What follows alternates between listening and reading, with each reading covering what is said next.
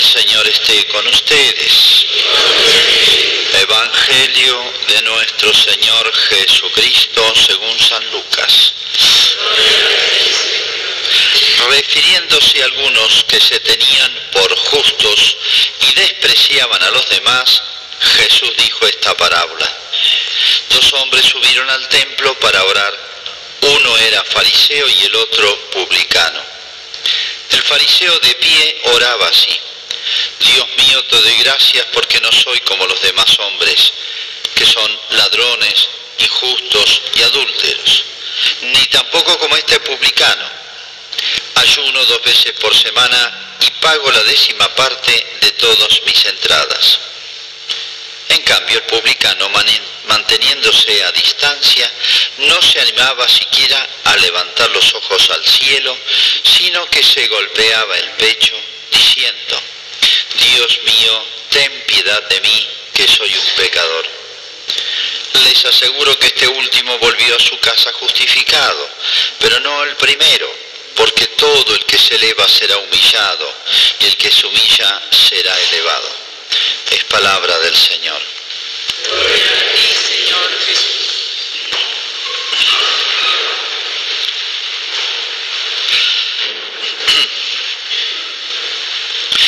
Otro pequeño cuentito de Jesús, o como se lo llama, una parábola que tiene una enseñanza muy fácil, muy sencilla, es una historia que podría haber sucedido delante de nuestros ojos. Una pequeña historia que tiene una enseñanza muy fácil y muy profunda de Jesucristo. ¿no? Y aquí hay algo, como siempre en las enseñanzas de Cristo, que eh, hace referencia al conocimiento del hombre. O sea, aunque parezca mentira, nos conocemos muy poco. Porque por más que haya adelantado la ciencia, la técnica, la tecnología, nos admiremos de los avances que ha hecho el hombre, cada vez ignoramos más, más profundamente y más gravemente sobre el tema principal. ¿Quién soy yo? ¿Qué es el hombre? San Agustín, este genio, super genio de la historia, cuando se convierte, pone su inteligencia al servicio, se puede decir, del Evangelio. Y decía, dos cosas nomás quiero saber, conocerte y conocerme. Dos cosas nomás me interesa saber, conocerte y conocerme. Hoy tenemos la cabeza llena de datos, de información. ¿Qué es lo que no hay en Internet? Cualquier cosa se googlea hoy. Voy a googlear esto, bro. Y tenemos la cabeza llena de las últimas noticias del mundo, porque en un instante está todo acá. Pero esa noticia mundial la semana que viene ya no me interesa, no tiene ninguna importancia. Si hay una cosa que envejece es, antes decíamos el diario, ahora diríamos el diario digital o las últimas noticias de Internet. ¿Cómo nos llenamos la cabeza con em, vidas, sucesos, acontecimientos, etcétera? Yo diría de la farándula. ¿Cuántos programas hay en televisión? Cuántas páginas hay en los medios, cuánto tiempo hay en los medios que cuesta tanto dedicado a la vida de si el fulanito y la fulanita, escuchaba ayer, me olvido los nombres y temo equivocarme, pero ella es modelo y él es un gran empresario, se han escapado a Miami, son multimillonarios porque fueron de safari a África y mataron un león por el cual pagaron 8 mil dólares solamente por matar ese león, que no sé si lo matan o lo duermen, y sacarse fotos. Tenían 10 empleadas de servicio doméstico. Estos tilingos, tilingos, porque no sé cómo llamarlos, eh, que dice que los amenazaban se han ido a vivir a Miami, multimillonarios, que son un escándalo nacional. Bueno, le dedicaron un programa de una hora a un programa de Buenos Aires. Ustedes sabrán a quién. Ella es modelo y él es un gran empresario que está ahora procesado, va a estar procesado por mal manejos en la gestión anterior en los medios de comunicación. Bueno, ejemplo más. Páginas enteras, búsquenlo en internet, un programa de radio de como una hora dedicado a comentar lo del león, cosas mucho más graves. Bueno, pero ¿cómo nos llenan la cabeza de tonteras, chimentos de altísimo, mediano o bajísimo nivel? Y pasa eso, pasa. El mes que viene, ¿qué importancia tiene eso? En mi vida, ¿qué importancia tiene? Dos cosas quiero, Señor, conocerte y conocerme. Si hay alguien que ayuda a la humanidad a conocerse, justamente es el Evangelio. Y la sabiduría humana, o sea, el conocimiento del hombre que nos da el Evangelio, nos resolvió mil problemas que se debatían en la antigüedad. Habían mil posturas sobre esa pregunta. ¿Quién es el hombre? ¿Qué soy yo? Lo más elemental, nos desconocemos. Bueno, y modernamente hay mil teorías que tienen después sus graves consecuencias. ¿Qué es el hombre? ¿Qué es lo bueno para el hombre y qué es lo malo? ¿Qué es lo que nace de nosotros bueno puesto por Dios y qué es lo que nace de nosotros malo? Estas preguntas tan simples tienen respuestas difíciles. Ayer festejamos Juan Pablo II, San Juan Pablo. Bueno, tiene una frase, entre miles, miles se ha hablado el Papa Juan Pablo, entre miles que dice así, la iglesia es maestra de humanidad. La iglesia es maestra de humanidad de humanidad, o sea, ¿qué es el hombre? Individualmente, socialmente, en familia, en la sociedad política. ¿eh? Esa pregunta tan simple, ¿no? La iglesia, porque tiene la sabiduría de Cristo, es maestra de humanidad. Ya me voy a explicar un poquito más. ¿A qué viene con la parábola? Fíjense, pone un, cuentito. Bueno, los fariseos tenían fama de ser los súper eh, religiosos, ¿no? Los publicanos, los súper malos. ¿Por qué se dedicaban a los comercios eran las empresas públicas. Tenían tercerizados los impuestos los romanos y los estos llamados publicanos, por las empresas públicas, repito, eran los encargados de cobrar y se quedaban siempre con el vuelto, como se dice, ¿no? Cobraban un peaje a veces demasiado grande, los odiaban todos. Y aquí Jesús pone un ejemplo que choca, golpea en aquella época aquellos, ¿no? Nos interesa el mensaje de fondo. Fíjese, dice dos maneras de orar. Los dos iban al templo. O sea, los dos se creían cerca de Dios. O por lo menos algo bueno tenían. El fariseo de pie oraba así, Dios mío, te doy gracias porque no soy como los demás. Primera cosa se compara. Nunca hay que hacer esto. Y obviamente no solamente se compara. Si se comparara y dijera yo soy peor que los demás, bueno, buena conclusión o soy peor que muchos. Porque no es que yo sea el peor ni el mejor. Yo no sé cómo soy. No hay un ranking público que haga Dios todas las semanas a ver cuál es el, ranking de los mejores y los peores. No existe. Ni tenemos elementos para juzgarlo nosotros. Pero siempre nos juzgamos. Vamos a ver por qué. Por encima. Te doy gracias porque no soy como los demás. O sea, soy mejor. No soy peor. Primer error primer síntoma de una enfermedad es compararse y compararse para salir bien parado. ¿Por qué? Porque yo cumplo, soy y no soy como este que está ahí al lado. Es una expresión que repugna, choca, sí, muy, es muy grotesca. No, es, una caricatura que hace Jesús. Y le explica a Dios por qué es mejor. Le explica a Dios por qué es mejor que los demás otra tontera. O sea, este hombre es tonto, ¿eh? lo que está haciendo, lo que está pensando para sí mismo.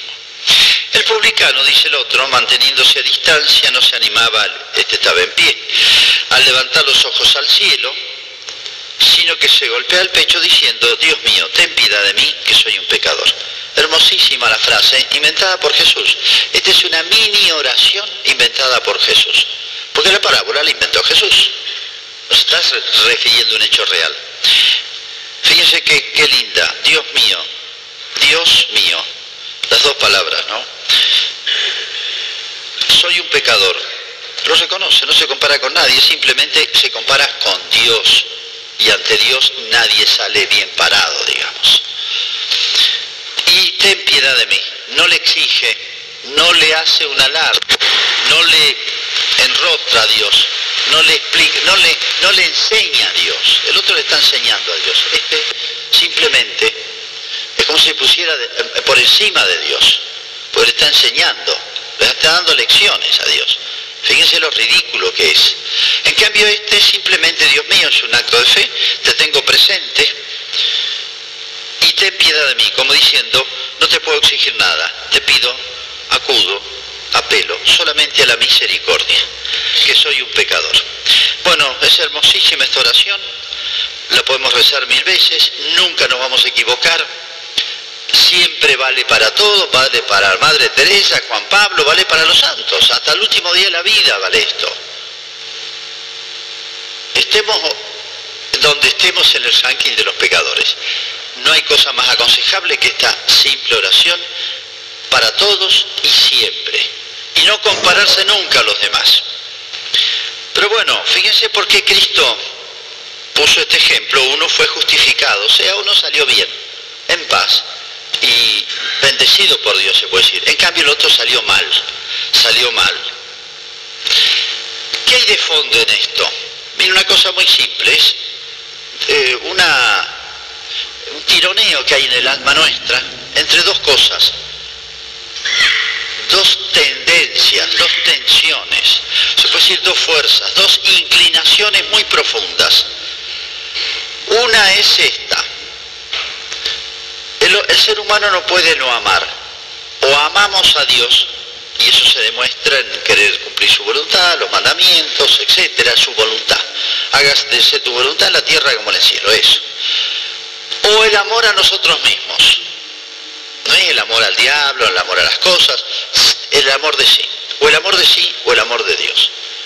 El que compite con Dios es el yo. Es el yo. Dos amores hay nada más, o el amor de uno mismo eh, o el amor de Dios. Todos los actos nuestros, todos los pensamientos nuestros, todos los deseos nuestros, aunque no lo percibamos, se pueden alinear en una de las dos categorías. Este acto nació del amor de sí, el amor propio sea, o esto nace del amor de Dios. Pero eh, eh, junto a esto hay otras tendencias también desordenadas y son paralelas de estas. El amor de sí, una de las formas del amor de sí, él llama la soberbia. Jesús quiere poner un ejemplo de soberbia, que es el pecado más disimulado, más profundo y que hace más estragos en el alma y en la humanidad. Y el otro es la humildad, la contrapartida de la humildad. Por eso el amor de Dios siempre lleva por delante o junto o, engendra y cultiva la humildad. ¿Y qué es la humildad? No es decir yo soy una porquería, yo no sirvo para nada, yo soy el peor de todo. Eh, sería una hipocresía decir eso. Sería un alarde de humildad. No, nada. El humilde se calla, pero tiene claro, está convencido de que delante de Dios no nos podemos agrandar. San Francisco así decía esto. Lo que eres delante de Dios, eso eres y nada más lo que somos delante de Dios, eso somos y nada más. Aunque ante los demás podemos hacer teatro, podemos fingir, podemos engañar. ¿eh? Nos engañamos muy fácilmente entre nosotros. Nadie sabe quién es el otro. Se ven caras y no corazones. Y Dios ve en profundidad los corazones. Entonces, existen esas dos tendencias. O buscamos a Dios con amor y humildad, lo podemos decir, y todos los días tenemos que intentar y levantarnos y dar un paso y otro y otro, o nos buscamos a nosotros mismos, y eso se traduce de muchas maneras, buscando mi propia voluntad, mis propios placeres, mis propios gustos y sobre todo esa forma la más sutil de todas que es la soberbia. La soberbia, que tiene muchas formas distintas, sutiles. Por ejemplo, una, podría decir muchas, querer que se opine siempre como opino yo, querer que se haga siempre lo que yo quiero, molestarse mucho cuando alguien me hace ver un defecto real, compararse a los demás. He escuchado y habrán escuchado mil veces, yo no voy a la iglesia porque los que van ahí se golpean el pecho y son los peores de todos. Eso es un gran acto de soberbia. Igual que tal cual lo del fariseo que puso a Cristo pero parece retratado. Esta figura aparece muchas veces. Yo soy bueno, en cambio los otros son malos. Yo nunca hice nada malo, nunca salté el manco ni maté a nadie. ¿Cuántas veces he escuchado esa frase? Y lo mismo, es la caricatura que pone Cristo acá. Bueno, esas dos tendencias. Por eso, ejemplo cortito, eh, claro y fácil de aprender y sabiduría para toda la vida, para todos. Estemos en el estado moral, en el nivel espiritual que estemos. Siempre va a calzar, va a interpretar lo que necesita mi alma. Esta oración, que no lo olvidemos nunca, estas oraciones cortitas se llaman jaculatorias, porque uno la puede rezar mil veces en la calle, antes de dormirse, en la casa, en cualquier momento que estoy haciendo otra cosa, jaculatorias. Y esta oración es sabia, nos conviene a todos, nos va a hacer bien a todos, es como un remedio universal, para un mal que es universal. Bueno, ¿cómo se ha difundido, cómo se ha... Eh, hecho cultura, se puede decir, este espíritu de soberbia. Porque cuando se difunde la avaricia, la soberbia, que esas son las tendencias más malas, ocultas en el hombre, que se pueden ir manifestando, se convierte en cultura. Se convierte en, cuando digo cultura, significa eh, un pueblo, una sociedad o una época eh, empieza a configurarse en sus leyes, en sus costumbres, en sus maneras de pensar en sus formas mentales, en sus juicios, en sus criterios, comienza a pensar influido, inspirado por esas ideas. Y en este caso es la soberbia. Si hay un pecado del siglo XX, si hay un pecado del siglo XX o XXI estamos viviendo, social, ambiental, cultural, universal, es la soberbia. ¿eh? Porque los males sociales todos se reducen a nuestros males personales. ¿Qué son los males sociales? Los malos personales hechos sociedad, se puede decir, difundidos a muchos y bueno, se hacen costumbres ambientales y nos cambian la manera de pensar. Y como todos piensan así, o muchos, o la mayoría, nos convencen de que eso es lo que hay que pensar y eso es lo bueno. Voy, a poner dos ejemplos muy cercanos que nos involucran a nosotros. Bueno, no sé si habrá pasado algo, algún episodio anoche con esta, yo diría, lamentable venida de la, de la renga acá. No nos hace bien esto. No nos hace bien, bueno, nosotros, no solamente porque nos llenaron de droga, como todos lo habrán visto, se vendía públicamente en la terminal, en la plaza, en las calles, en las esquinas.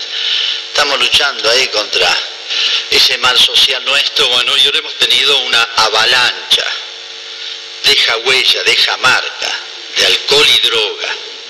Pero va más allá de esto. Una vez, leyendo un artículo de un sociólogo judío, aclaro esto para que nadie vea que hay como prejuicios, de un judío francés, un artículo que sacó en un diario de Buenos Aires. Dice, la música moderna, especialmente el rock, no solamente el rock anglosajón norteamericano, este inglés, sino el otro día escuchaba en la radio, también nos gloriamos de ser de los pocos países que tiene su rock. Esta música, ustedes se dan cuenta que no es como escuchar música clásica, no es como escuchar folclore. Eso era música, significa arte, arte. Y arte significa algo que hace bien al alma y al hombre, que nace de espíritus grandes y hace bien a la sociedad. Dice, el rock no es una música. Yo me quedé en el artículo, ¿por qué no es una música? El rock es una subcultura, es una cultura una anticultura. Siempre cada banda de rock, ustedes lo habrán observado, háganselo ver a los jóvenes. Ojalá me estuvieran escuchando muchos jóvenes, pero están durmiendo. Bueno, fíjense que siempre va vinculada a un estilo de vida. Están las tribus, las que fans de la banda, tanto, tal cual, tal otra. Tienen sus códigos, sus palabras, sus banderas, sus eh, símbolos, sus signos, sus costumbres, pero en todas tienen algo de fondo que es inseparable. El alcohol, la droga, sexo libre, vida libre, no hay código, no hay moral. Y todo eso está vinculado a esta música. No es que yo escucho la música, me eleve el alma y paso a lo mío, sino que todo esto viene en el mismo paquete. Y eso es lo que entendí de este sociólogo judío francés.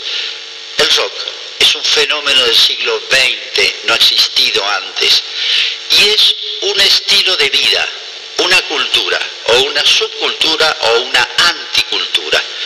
sintonizar con esto, no nos damos cuenta porque a veces son cosas un poquito sutiles, cultivar el alma, desarrollar en el alma esto, estos gustos, es deteriorarla casi sin darme cuenta. Sintonizar con esto es una mala señal, un mal síntoma. Parece duro lo que estoy diciendo, pero bueno, los tiempos nos están mostrando qué nace de esto, qué se está generando de esto. ¿eh? Y estudian música los que estudian el arte, el efecto, el impacto que produce la música en el alma, es fuertísimo. Cada tipo de música produce sentimientos distintos, sentimientos de paz, de distensión, de elevación del alma,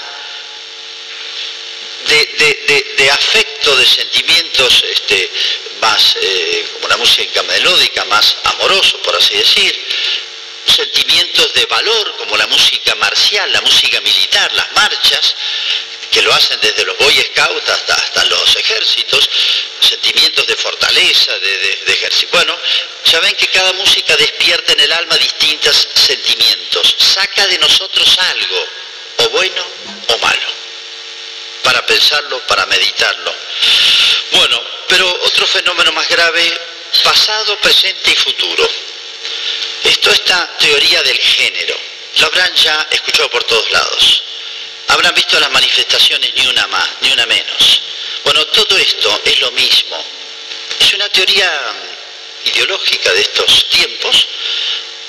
Es lo peor que puede haberse generado en los últimos 20 años y que sostiene en dos palabras lo siguiente.